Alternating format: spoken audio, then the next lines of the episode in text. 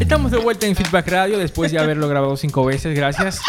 Eh, con el abogado Jesús Guerrero, quien va a estar con nosotros eh, de vez en cuando compartiendo temas ¿Y de legales. cuándo en vez? Cada vez que metan a Erika presa por estar bebiendo Dios. durante el toque de queda, él entonces se encargará de ayudarnos a sacarla. Tranquilo, Ay, que ay, yo, no, yo, no soy la, yo no soy la rubia del toque de queda, tranquilo, que yo soy una muchacha bien importada. Te Será la morena del toque de queda. Los servicios estarán disponibles.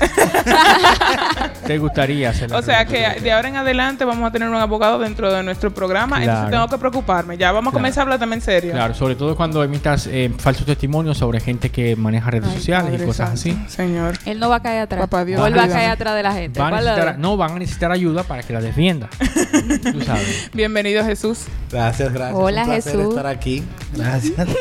Jesús, te hemos traído porque estamos hablando Te hoy veo, sobre... perdón, perdón, Ajá. te veo muy, muy sonriente, te veo como Qué muy cosa feliz. más grande esta mujer. Es un placer estar Ok, aquí. ok. estamos contentos de estar aquí. Eh, Tranquilo, Jesús, ella suele enamorar a toda la gente Ay, que invitamos, padre, eh, específicamente los varones. Ayúdame. Eh, bueno, entonces, hoy el tema del día básicamente ha sido el tema de fake news y queremos conversar contigo sobre cuáles son las connotaciones lega- legales de este tema, si hay realmente consecuencias o la gente puede hablar todo disparate que quiera en redes sociales o, o- o hacer fake news porque sí. Pues ¿Cómo funciona medio, eso? En cualquier medio, no son en redes sociales. Realmente, nadie puede hacer alegaciones sin tener pruebas. El Código Penal, que es una pena que todavía tengamos un Código Penal que data del 1804. Somos Suena el único heavy eso. país Es Ay. una pena que tengamos un código penal Sí. que date del del 1800. 1804 de los códigos napoleónicos. Todavía hoy el trece- la pena privativa de libertad para la difamación e injuria, que son dos hechos punibles dis- distintos, que los voy a explicar ahora, es de ocho días a tres meses privado de libertad y una multa de 5 a 25 pesos. Ay, padre. O sea, Ay, siempre- padre. perdón, o sea, perdón, yo digo que, por ejemplo, eh, fulana es una vagabunda, los riego y lo publico en el periódico y mi yo tengo que pagar 25 pesos de multa. en la multa. Por eso ya cuando vemos que en casi todos los ámbitos ¿Y por qué, perdón, y por qué hay tanto, había tanto show cuando, por ejemplo, un político iba y denunciaba a Álvaro Albero por difamación e injuria ante la... Bueno, la- por eso es que son los acuerdos, porque la pena es tan leve que Alvarito una vez lo pusieron con Celso Marrancini a poner un spot diciendo y retractándose de todo lo que había dicho. Cuando, bueno, no, hay cabe- no vale la pena recordar todo lo que le dijo, Sí. pero eso es. Y con Melton Pineda, recuerdo, con Marino Zapete, tuvo Sí. que retractarse, Sí, porque lo que se llega es un acuerdo ok, que tengan que reconocer que fue una difamación, que fue una injuria. Porque la difamación no es más que Pero yo no, alegar no es hecho. dinero. No es dinero. O sea, que el tema entre Jan Alain y Zapete...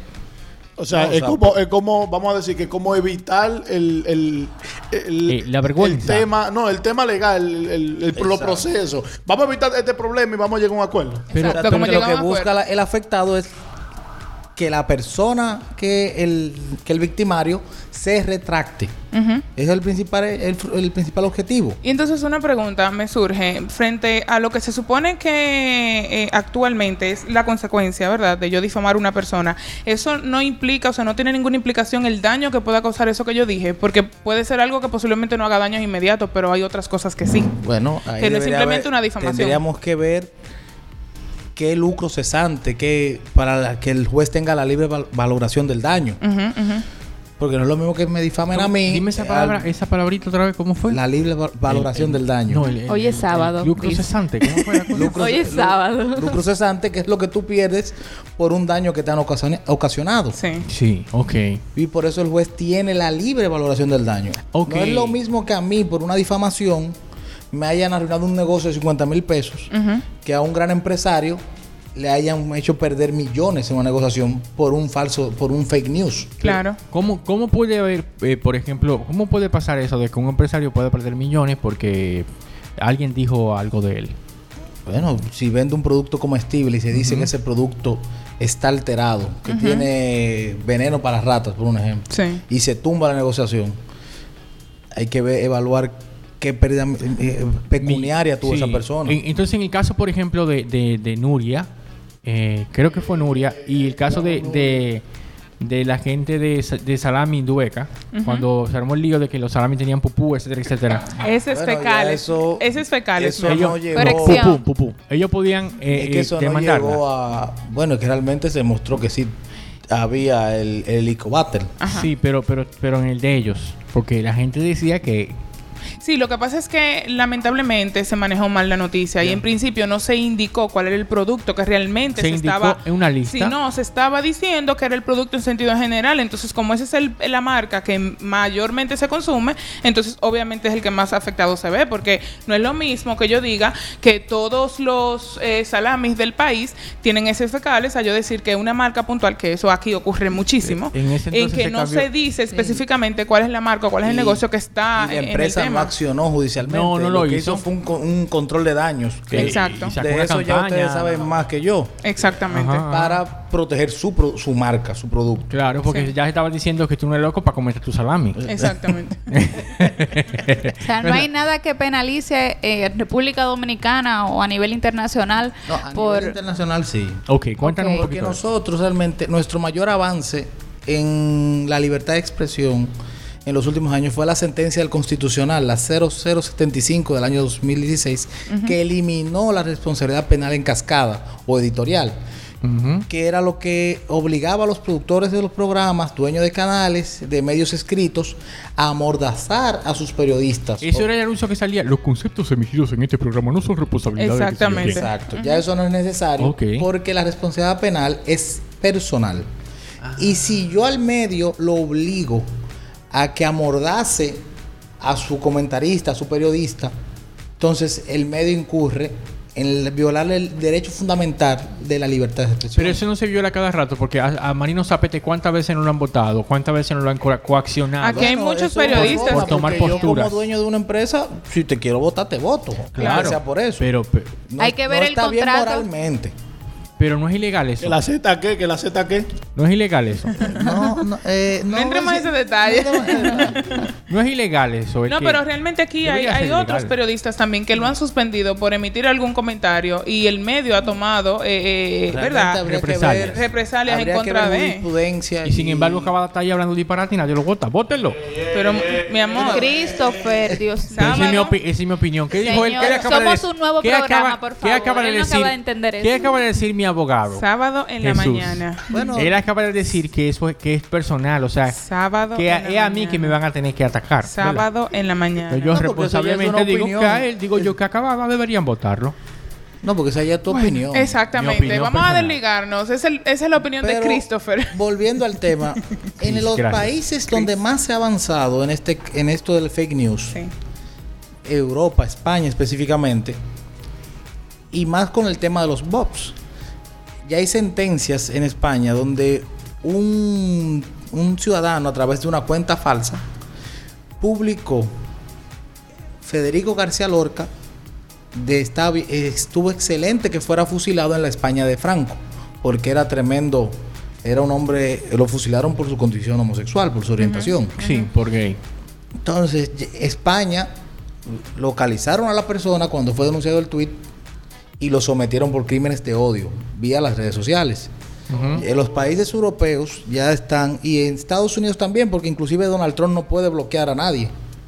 O sea, ya se está regulando, buscando la regulación para las redes sociales, que es el principal, la principal vía para el fake news. Claro. A propósito de las elecciones de Estados Unidos, todos vimos el proceso que estuvo plagado de fake news. Sí. No desde ahora, no es, no es el, el actual que pasó, sino desde hace cuatro años. Sí. Y no hubo forma de controlarla. Pero para entender eso, hay que irse más atrás, desde la época de la propaganda política de Hitler con Mike Kant. Claro. Con Goebbels. Don- Y Sí. repetir una mentira mil veces hasta crear la verdad. Sí. Sí. Y por eso es que el fake news ha encontrado formas en la política y ha quedado de cierta manera libre hasta que no llega a difamar la, la integridad moral de alguien. Pero en nuestro país, lamentablemente, los políticos, en el discurso político, Sí, eso, eso, eso está presente. En la política, en la política siempre ha estado presente el hecho Y de en la el COVID es un vivo ejemplo de lo que acabamos de pasar, bueno, de lo que estamos pasando. Al principio de, de la pandemia, abril, marzo, Se manipulaba información. Oye, No, pero con el COVID vemos un ejemplo de lo que ha pasado con las redes sociales. Si uno publica algo extraño en Facebook sobre respecto al COVID, la propia red social Te lo Sí, bloquea. claro. te lo bloquea. Claro, porque Sí. las redes sociales, las redes sociales han tomado acciones para controlar ese mismo tema. Twitter, Facebook son ejemplos de Incluso eso. banearon a, a- lo que decía eh, Jessica era que banearon al presidente de Estados Unidos, a. Donald Trump, por eh, publicar información sobre el COVID que Sí. fuera falsa o que simplemente no tuviera una base científica. Entonces, sí, se están tomando medidas. Pero volvi- volviendo al tema de eh, algo que me llamó la atención de, de los políticos. Eh, por ejemplo, eh, y hablamos de, de Hitler, la Segunda Guerra Mundial. Un bombardeo de una ciudad que, que no recuerdo el nombre, eh, no recuerdo si, si era. Florencia, eh, no, de una ciudad alemana eh, que hizo que hizo la, la coalición, ¿verdad? Los aliados. Se dijo que murieron 250 mil personas y que fue un abuso y una barbaridad y qué sé yo cuánto, cuando realmente habían muerto 25 mil. Lo que hizo el gobierno de Hitler fue un- agregarle un cero para deshumanizar al, al ejército enemigo. Y eso recorrió el mundo y fue un desastre. eh, que luego, bueno, eh, se, se hizo, se balanceó más o menos cuando descubrieron los campos de concentración más adelante. El holocausto. En, en, en Auschwitz y ese tipo de cosas. Pero ese tipo de, de asuntos, de informaciones, se siguen dando hoy en día de esa manera. O sea, mucha gente apuesta a que los números, por lo menos aquí localmente, eh, del COVID han sido manipulados. Por ejemplo, el, el ex ministro de Salud Pública eh, dice ahora que los números que están saliendo a la luz son mucho, mucho menores a los números reales en cuanto a la tasa de contagio. Entonces, ¿a quién le creo? Qué Porque- conveniente. Porque anteriormente lo que decían otro grupo era que él manipulaba los números y los inflaba para, para, para conveniencia de, del gobierno de cu- en curso, ¿me entiendes? Sí. Sí, porque ya ahí se entró la lucha de la tergiversación de la información. Pero ya eso quedó en lo que queda siempre, que es la campaña política. No hay una sanción real. En otros países donde la institucionalidad es fuerte, cualquier ministro tiene que renunciar por esa pifia. Sí. Solamente por, por, el, por el, el que se mencione tal cosa, ¿verdad? Exacto. Pero, mira, partiendo Por de ejemplo, lo- por ejemplo, aquí en, en Estados Unidos, eh, Clinton se vio al borde de la renuncia por un escándalo sexual. Sí, pero lo de Clinton no fue por el escándalo sexual en sí. Porque eso fue una infidelidad. Pero, pero muchos Fue regalos- por mentir bajo juramento bajo juramento. perjurio. Pero mucha gente, muchos presidentes y muchos políticos estadounidenses se han, se han visto en, en el tema de renuncia porque han tenido amoríos y vagabundería y qué sé Bueno, yo qué. Y otros presidentes Uno sí. de los, el candidato que podía enfrentar a Barack Obama niño. en el 2008, Ajá. que no recuerdo el nombre, fue, fue endosado por Susan Sarandon. Sabes Ajá. que las celebridades siempre Sí, apoyan. sí, claro. Creo que era Christie el apellido, no recuerdo bien. Tuvo que renunciar porque su esposa, mientras estaba eh, convaleciente de cáncer Sí. terminal, Sí, ah, sí, lo recuerdo. ese señor andaba con la encargada de prensa de su equipo político. Sí, estaba. y se dieron cuenta en el motel. Estaba mangando. Para yo- decirlo de una forma. Se Para dieron- decirles de Para guardar forma, las formas. Sí, se dieron cuenta. y Pero ¿qué pasa tuvo con que Danilo? declinar de la ¿Y qué pasa, por ejemplo, con Danilo? Que estando casado. Ey, ey, ¿Verdad? cuidado, ey, ey, Mira, yo intento no hablar Pasa- de ese señor, pasando ¿verdad? de- porque ese pasando a otro señor tema. es hay muchos presi- recuerdos. hay muchos presidentes. Pasan, hay a muchos otro presidentes, tema. perdón. Yo, Cris Espinal, No quiero responsable. coartar tu libertad de expresión, pero pasando tema. a otro tema. Perdón, Sí, sí, perdón. Déjame terminar la idea.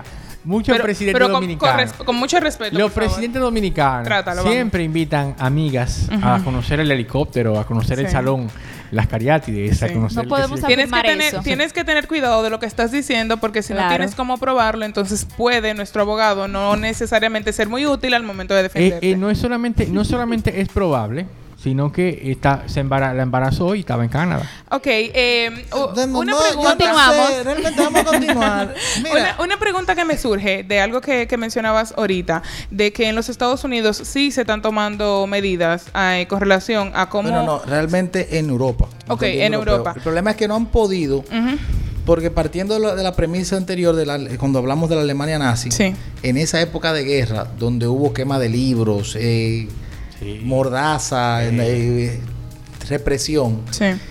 la Unión Europea no ha querido entrar en, un, en- de una forma de crear un ministerio de censura o verdad. Porque vamos a hablar claro, lo que pasó en la Alemania nazi, No, hay- hay en la primera cosas. guerra, en la segunda, No, y, y lo que eso hicieron... destruyó el mundo. Sí. O sea, No, y lo que hicieron los aliados también, que, que no... Señor, el que gana una guerra no la gana por, por, por buena gente. bueno, el mejor... ¿Eh? el Y los mejor- rusos son unos, fueron unos No, sanguinarios. porque el mejor, el mejor aspecto de eso lo, lo dijo Hitler en su discurso antes de entrar a Leningrado. Cuando uno va a una guerra, lo- digo a Stalingrado fue que entró. Sí. Lo, cuando uno va a una guerra, le dijo el ejército nazi, lo importante no es hacer lo correcto, es ganar. Exactamente. O sea, que sin importar cuál sea el costo. Y al principio estaba ganando. El problema fue que los rusos dijeron, no, que No, tú me estás estaba- ganando, vamos a los Montes Fríos. Que estaban dispuestos a sacrificar lo que sacrificaron 22 millones de gente muerta en una guerra. ¿Eh? No es Eso poco, es, no es es poco. o mucha sea ofrenda. que o sea que podríamos decir que si en si en República Dominicana no se se hace una actualización del Código Penal, no se puede hacer nada con el asunto de los fake news. Y regular la ley de prensa también. ¿Y cómo, cómo, cómo, cómo Todo. afecta Es eso? que hay que hacer un Una de nuestro reestructuración cuerpo de total. leyes. Exacto. Porque el código, realmente no he leído el proyecto de código penal que está engavetado. Sí. Eh, solo he leído el aspecto controversial, las tres causales, Sí. que es lo que todo, al final es lo que lo tiene parado. Sí. Claro. Pero realmente la ley de, de libertad de el derecho fundamental de la libertad de expresión, no solo debe estar consignado en la Constitución, debe pronunciarse más en el cuerpo de leyes que tenemos, actualizar todo, actualizarlo acorde a la realidad mundial, porque la, no, no hablaban, la- nuestras leyes no hablan de las redes sociales. Exactamente. Ya tenemos crímenes tecnológicos. Exactamente. Sí, Es verdad. O sea que en este país tú entiendes desde tu perspectiva y entendiendo que no eres eh, necesariamente experto en esa área, pero tú entiendes que aquí sí hay las herramientas para tener ese tipo de persecución en caso de que se cometan esos crímenes y se quiera eh, como imponer, ¿verdad?, la consecuencia. a- a la Tenemos el mejor, el mejor equipo para eso, que es el Poder Legislativo. La mejor herramienta es esa. Los legisladores tienen que legislar no acorde del momento, sino a la realidad social que viven. Sí. Porque para eso son electos. Se puede llegar a manipular la historia a través de los fake news. O sea, eh, podemos decir, por ejemplo, estamos hablando de historia de, de la Segunda Guerra Mundial. Sí, sí, sí. Eh, a nosotros en Occidente se nos ha vendido que Estados Unidos ganó la guerra, la Segunda Guerra Mundial, cuando quienes sacrificaron más y quienes le dieron duro a los, a los nazis fueron los rusos. Bueno, Entonces, en la Guerra para mí Fría, la ganó Churchill. en la, bueno, Churchill fue el campeón del asunto. Fue el único que pre- Pero- pudo prevenir. estratégicamente fue el campeón del asunto, ¿ver- ¿verdad? Pero sin embargo, Estados Unidos atribuye, ¿verdad? Ellos solos atribuyen la, la- el ganar la Segunda Guerra Mundial. Bueno, Entonces, es que la, si la no hubiesen Fría- entrado los gringos luego de Pearl Harbor, que eso, eso es una deliberación de la historia. Hay un- hay Decir que Pearl Harbor fue una catástrofe. No. Cuando ellos ya sabían por los cables de inteligencia y solo le derribaron, le hundieron dos buques de los portaaviones que eran de los que estaban dañados. Exacto. Por eso cuando los pilotos japoneses llegan a la base Eso fue una excusa. para ellos entrar y colocarse como la potencia principal en materia industrial. Por eso cuando los pilotos japoneses van y le dicen a su encargado, no, solo derribamos dos buques, el hombre dijo, ¿qué han hecho? Han despertado un gigante dormido. Claro. Pero eso es una tergiversación de la historia. que los, japone- los japoneses, la bomba atómica, señores, no fue un accidente. Era que los japoneses no se iban a rendir. Entonces, ese tipo de cosas, eh, por ejemplo, viene la- después de eso viene la Guerra Fría, hay una coyuntura entre Rusia y Estados Unidos. A Estados Unidos le convenía decir que ellos ganaron la Segunda Guerra Mundial por un Sí, tema de lo poderío. único que tenían los rusos era que habían ganado. Exacto. Porque realmente, vamos a hablar claro, Rusia decía que tenía un sistema increíble. y Cuando entra- se cayó el muro de Berlín y la prehistórica, Gorbachev tuvo que decir que qué sirve una economía, el mejor sistema si no puede ser una, una, una lavadora que compitiera en los mercados. El Lada se había vendido como un carro, era un, un disparate. Un armatrote, sí. Es- solo se podía conseguir zapatos de size 32 y 6. Todo se tergiversó. O sea, que estamos hablando de que la, si- la tergiversación de las cosas, o que incluso el, el hacer que una población se crea una, una verdad que es falsa, Es puede alterar es un fenómeno la que historia. viene desde atrás. Exactamente, y eso fue lo que acabamos de vivir con el COVID, y perdón que lo, que lo menciono una y otra vez, pero es la realidad Sí. que estamos viviendo ahora. O sea, de que eh, la gente que dice, o que todavía hay personas que dicen que eso no es una realidad, pues la realidad es que eso no ha cambiado la forma en cómo el mundo ha vivido hoy en día, y si o sea, obviamente sabemos que los números no mienten, como hemos dicho una y otra vez, pero, o sea, si realmente, hipotéticamente vamos a decir así, eso es una, eso es algo falso, eso es algo creado, o sea, ¿cómo ha cambiado La, nuestra la historia? pregunta es, ¿cómo, ¿cómo se va a escribir la época actual, este tipo de fenómeno, en la historia, en los libros de historia? ¿Cómo va a quedar eso? Exactamente. Eh, Porque- pregunta, ¿cómo se va a porque- escribir en un futuro? lo que Porque está pasando ahora? nosotros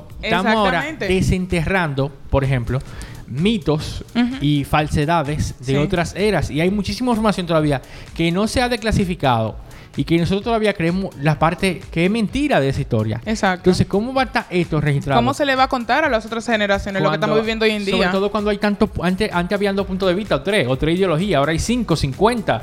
Y todo el mundo piensa algo diferente. Y hablamos también de la incidencia del tema de las redes sociales, o sea, cómo eso está incidiendo en la información y la divulgación de las Yo creo- informaciones. o sea, yo no creo es que nada con más tomar lo- tiempo- lo- lo- los medios eh, tradicionales, también No, como están jugando papel los, fue digitales. o sea. Yo creo que con el tiempo la verdad saldrá a la luz.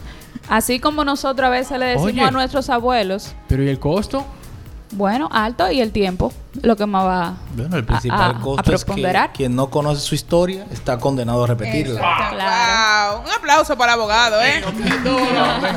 No, no, y sobre todo ah, es una buena frase para esta época donde la gente vive consembra- eh, concentrada en Marianela, Marianela, Marianela. Ay, Marianela. padre. Ay, Dios.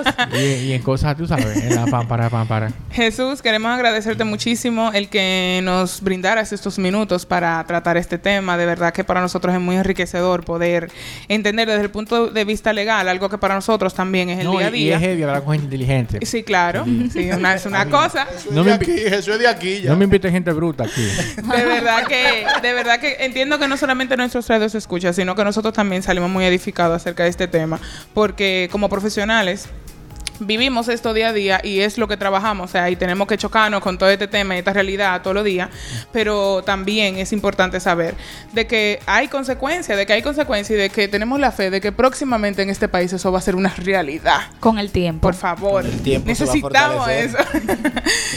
gracias, gracias por acompañarnos. Gracias a ustedes por tenerme Gracias, aquí. Jesús. Ya tú sabes, Cris, tenemos un abogado que te va a resolver tus Excelente. A problemas. dar galletas para la calle. Vamos a una No pausa. soy responsable de las consecuencias. Vamos a una pausa y enseguida volvemos.